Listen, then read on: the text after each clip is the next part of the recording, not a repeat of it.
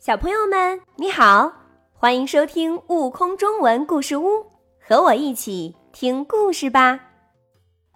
小猴嘟嘟的餐厅，作者严小平。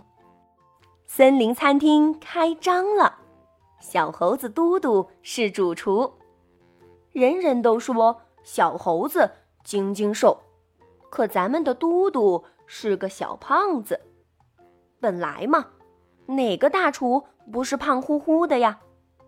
你看咱们的嘟嘟，戴着高高的厨师帽，穿着雪白的厨师衣，挺着圆滚滚的小肚子，别提有多神气了。一大早，小动物们就聚到餐厅前，你一言我一语，叽叽喳喳，真热闹。嘟嘟的小木屋真亮堂。山羊伯伯捋着胡子直点头，屋里的秋千座肯定很好玩儿。小兔子乖乖瞪着一双亮晶晶的红眼睛，急着想进去坐一坐。嘟嘟真神气！梅花鹿妹妹用崇拜的眼光望着嘟嘟，嘟嘟乐得直挠头，高高的厨师帽差点都被掀掉了。嘟嘟热情地邀请客人们进餐厅，他要好好露一手，请大家品尝他的手艺。山羊伯伯面前放上一盘油炸小鱼，金黄色的小鱼真漂亮。小兔子乖乖面前是一盘凉拌洋葱，洋葱香香的、嫩嫩的，一定很好吃。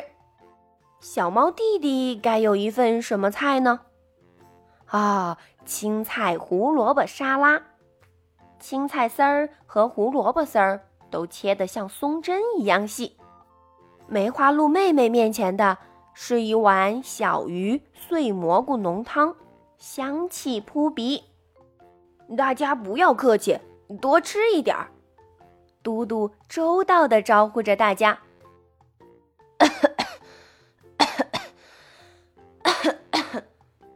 客人们刚把食物放进嘴里，就放下了勺子，咳嗽着站起来。他们陆续走到嘟嘟面前，和他道别。送走了客人，嘟嘟望着一盘盘食物，苦恼的直挠头。高高的厨师帽差点都被掀掉了。为什么大家都不喜欢吃？是我的手艺不好？还是食物不新鲜，嘟嘟自言自语着。都不是，是你把大家的口味儿都弄错啦。哦，说话的是山羊伯伯，他又回来了。山羊伯伯耐心的把每个动物不同的口味儿讲给嘟嘟听，嘟嘟听得直点头。第二天一早，嘟嘟再次热情地邀请大家来到他的餐厅。山羊伯伯，谢谢您，这是给您做的椒盐嫩青草。小猫弟弟，这是你的香煎小鱼。